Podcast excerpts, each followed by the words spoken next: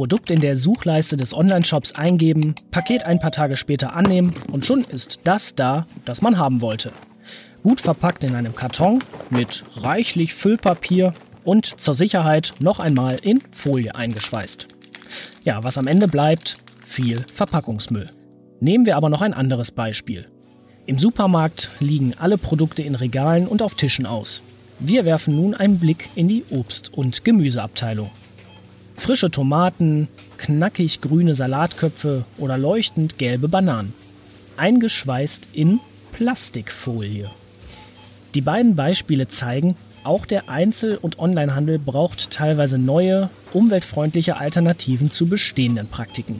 Nachhaltigkeit ist ein Faktor, der immer mehr an Bedeutung gewinnt. Es gibt aber bereits einige Vorreiter, die zeigen, wie Nachhaltigkeit und ein erfolgreiches Einzelhandelsgeschäftsmodell harmonieren. Genau so jemanden stellen wir Ihnen heute vor. Ich sage herzlich willkommen zum Themenpodcast Here Economy Zukunft des Handels mein Name ist Matthias Rutkowski.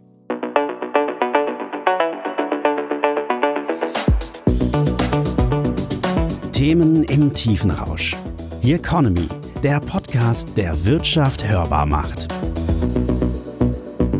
Ja, nähern wir uns dem Sujet Nachhaltigkeit im Einzelhandel einmal an. Die Initiative Zukunft Handel, die von Google und dem Handelsverband Deutschland gegründet wurde, ist ja ein Digitalisierungsprogramm für den deutschen Einzelhandel. Es zeigt Geschäftsleuten neue Wege und Mittel, ihr Vorortgeschäft zu stärken und gleichzeitig auch im Internet auffindbar zu sein. Quasi beide Welten miteinander zu vernetzen. Aber auch angrenzende Themenfelder sind für die Initiative relevant und daher ein kurzer Überblick wie vielfältig Nachhaltigkeit im Einzelhandel bereits schon jetzt ist. Fünf Impulse für mehr Nachhaltigkeit und Umweltverträglichkeit. Verpackung neu denken. Lebensmittel im Supermarkt sind meistens vorverpackt. 63 Prozent des Obst- und Gemüseangebots im Lebensmitteleinzelhandel sind in Plastikfolie eingeschweißt. Nachhaltig sind dagegen Mehrwegsysteme, Verpackungen aus recycelten Stoffen und plastikfreie Alternativen. Auch unverpackte Güter, für die Kunden eigene Behälter mitbringen müssen, gewinnen zunehmend an Attraktivität. Regionales Verkaufen. Das Gute ist oft so nah. Kein Wunder, dass immer mehr Kunden auf heimische Produkte achten. Ein wachsendes Bewusstsein für Nachhaltigkeit spielt hier ebenfalls eine Rolle. Familiengeführte Kleinbetriebe und regionale Marken genießen ein hohes Ansehen bei Konsumenten. Für Einzelhändler ist das eine Chance, sich mit regionalen Produkten ein Herausstellungsmerkmal anzueignen. Nachhaltiger liefern. Produkt in der Suchleiste eintippen, Bestellung abschließen, Paket annehmen und auspacken. Was bleibt, ist oft übermäßig viel Verpackungsmüll. Alternativen sind zum Beispiel recycelte Füllmaterialien oder auch Papier und Kartonage aus regenerativen Stoffen wie zum Beispiel Heu.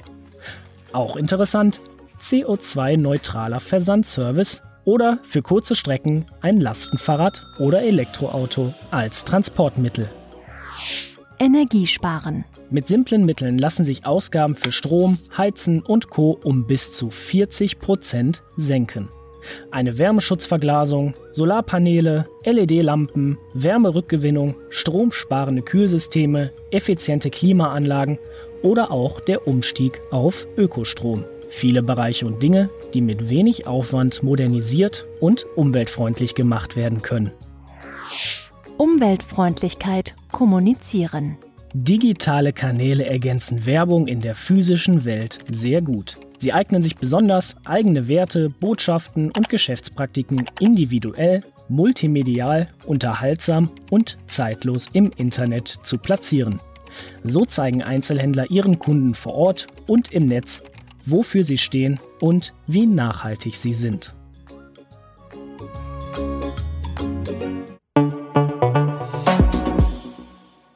Ja, fünf vielfältige Facetten für einen grüneren Einzelhandel haben wir jetzt gerade gehört. Und jetzt sprechen wir über zwei dieser Aspekte noch etwas genauer.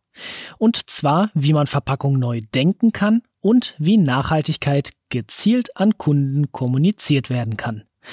Zugeschaltet aus Berlin ist mir Milena Glimbowski. Sie gründete 2014 den ersten original unverpackt Laden in der Hauptstadt und mit ihr spreche ich nun über ihre Erfahrungen, Tipps und Anregungen.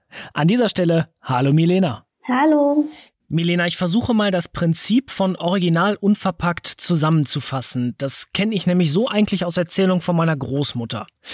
Bei euch im Laden ist alles, ja, wie der Name eigentlich schon sagt, unverpackt. Nichts ist irgendwie in Plastik eingeschweißt oder vorverpackt oder so ähnlich. Der Kunde kommt mit eigenen Behältern wie Dosen, Gläsern oder Stoffbeuteln zu euch und ja, füllt darin eben alles ab. Alles in seine eigenen Behältnisse. Trifft's das so ungefähr? Schon. Auch vor allem hat deine Großmutter recht. Das wurde früher schon mal so gemacht und hat ja auch jahrzehntelang gut funktioniert.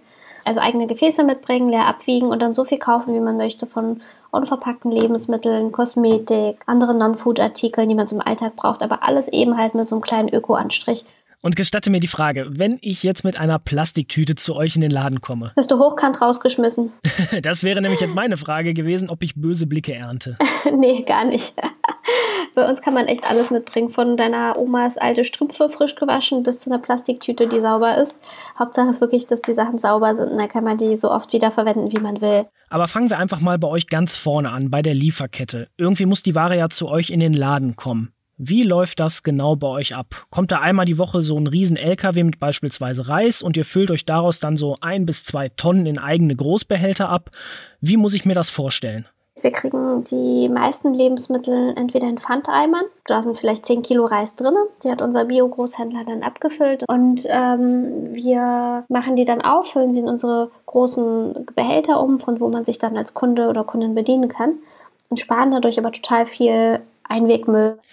Nun gilt es ja gerade auch in diesen Zeiten auf sich und seine Marke aufmerksam zu machen, sprich zu kommunizieren, wer man ist, was man macht und wofür man steht.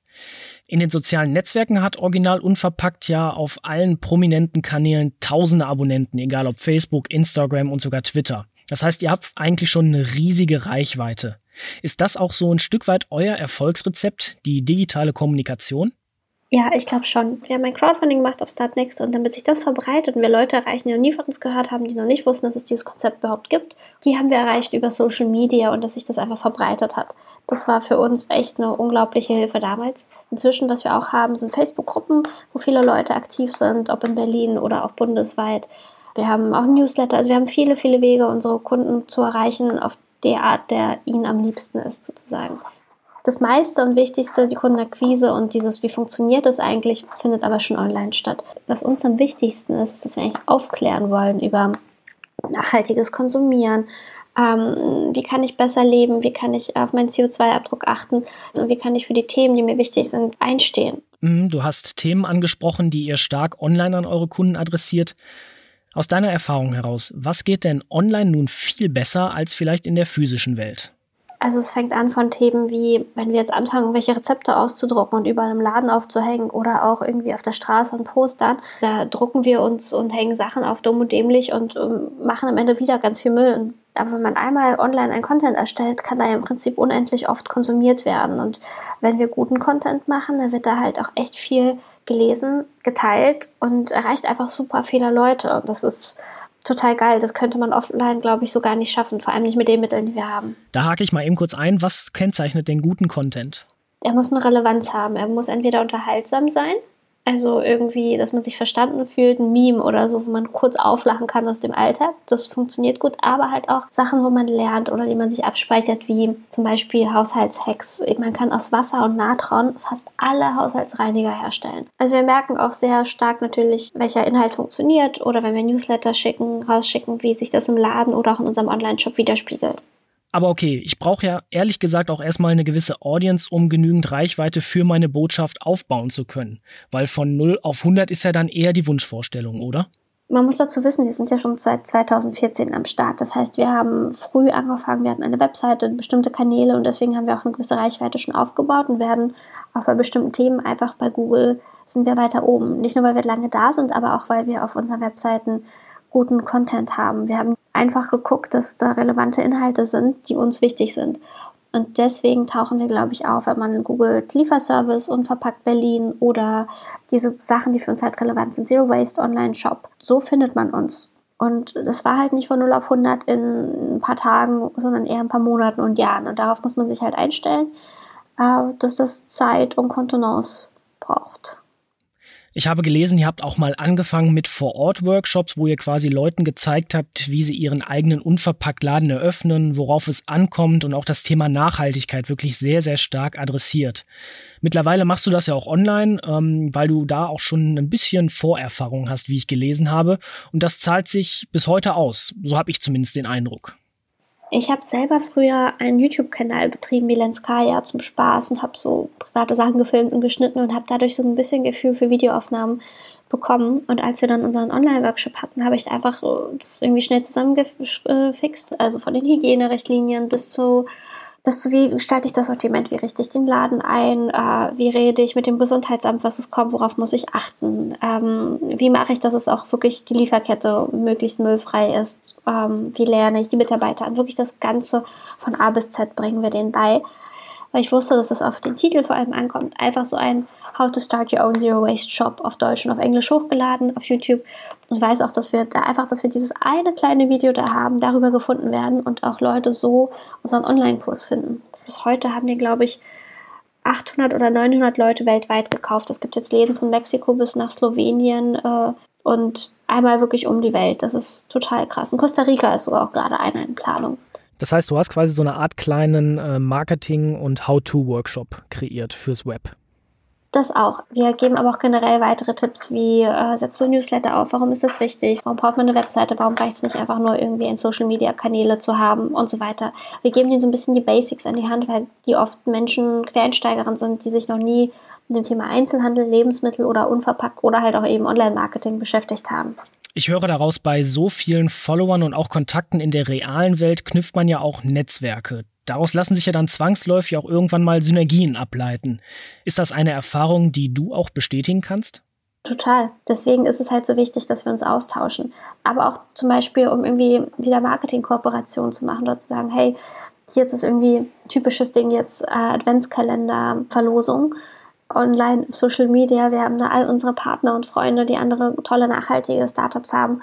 Bewerben wir gegenseitig unsere Produkte und erreichen damit wieder neue Menschen und stellen ihnen wieder diese tollen Firmen vor. Und da freuen sich alle drüber am Ende des Tages.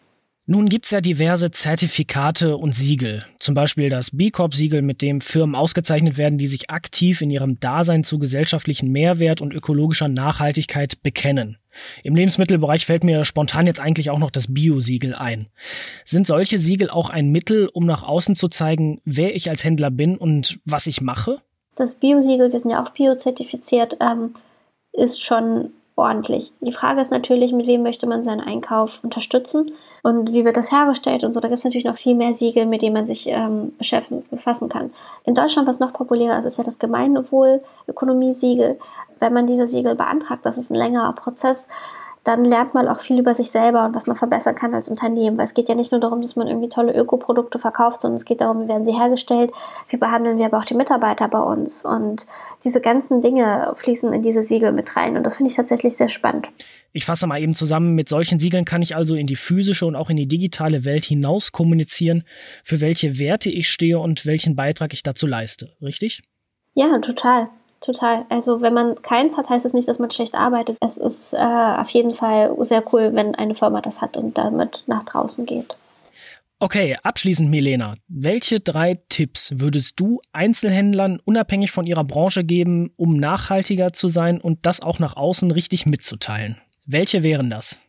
In erster Linie würde ich mich damit beschäftigen, was sind meine Werte und ist der Kern meines Geschäftsbetriebs auch wirklich nachhaltig?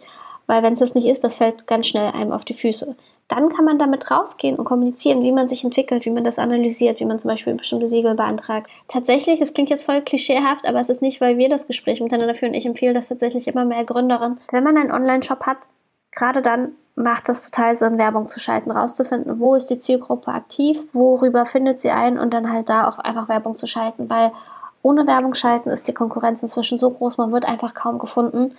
Mein zweiter Tipp ist, findet ähnliche Unternehmen, andere, die vielleicht was anderes machen, aber ähnliche Philosophie haben oder die das gleiche wie ihr macht, aber woanders. Und vernetzt euch mit denen, tauscht euch aus, lernt, was hat bei denen gut funktioniert und was nicht. Im dritten Punkt würde ich empfehlen, vielleicht digital sichtbar zu sein. Witzig, dass du das sagst, das ist für mich so selbstverständlich. Als drittes würde ich empfehlen, nehmt die Kanäle, die heutzutage üblich sind, aber die sich bei euch auch gut einfühlen. Also wenn Twitter absolut nicht euers ist, dann lasst das vielleicht auch sein. Aber seid aktiv und seid präsent. Nur einen Kanal zu haben, bringt schon mal gar nichts. Vielen Dank, Milena. Also ich fasse noch mal eben schnell zusammen. Eine Online- und Social-Media-Präsenz hilft bei der Kommunikation. Punkt 1. Beim Aufbau einer Zielgruppe oder auch Reichweite müssen Einzelhändler Geduld haben und vor allem auf guten Content achten. Digital lassen sich Botschaften präzise und zeitlos adressieren, was in der realen Welt schwieriger ist. Siegel und Zertifikate stärken die Reputation bei Kunden, wofür man als Ladenbesitzer steht und welche Werte man verkörpert. Und zuletzt, Nachhaltigkeit und ökologische Umweltverträglichkeit schließen unternehmerischen Erfolg nicht aus, wie wir am Beispiel von Original Unverpackt eben gesehen haben. Ja, Milena, vielen Dank für das spannende und aufschlussreiche Gespräch. Und wir, liebe Hörerinnen und Hörer, wir hören uns in der kommenden Woche zu einer neuen Episode Here Economy zum Thema Zukunft des Handels wieder. Bis dahin, machen Sie es gut, ciao und ich sage Tschüss bis zum nächsten Mal. Here Economy, der Themenpodcast der Solutions bei Handelsblatt. Überall, wo es Podcasts gibt.